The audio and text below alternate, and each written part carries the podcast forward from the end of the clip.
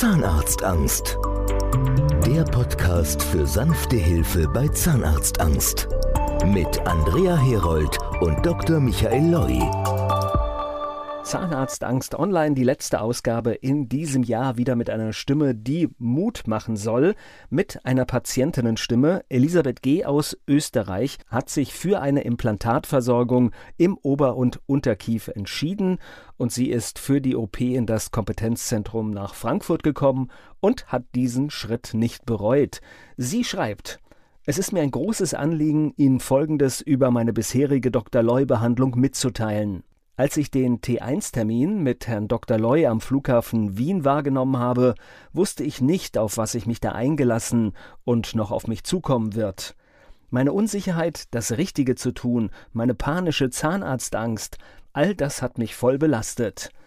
Jetzt weiß ich, dass ich die richtige Entscheidung getroffen habe, und das gibt mir ein sehr gutes Gefühl. Ich habe mich in meiner Angst nie alleine gefühlt. Ihr habt mich immer und jederzeit sehr, sehr gut betreut.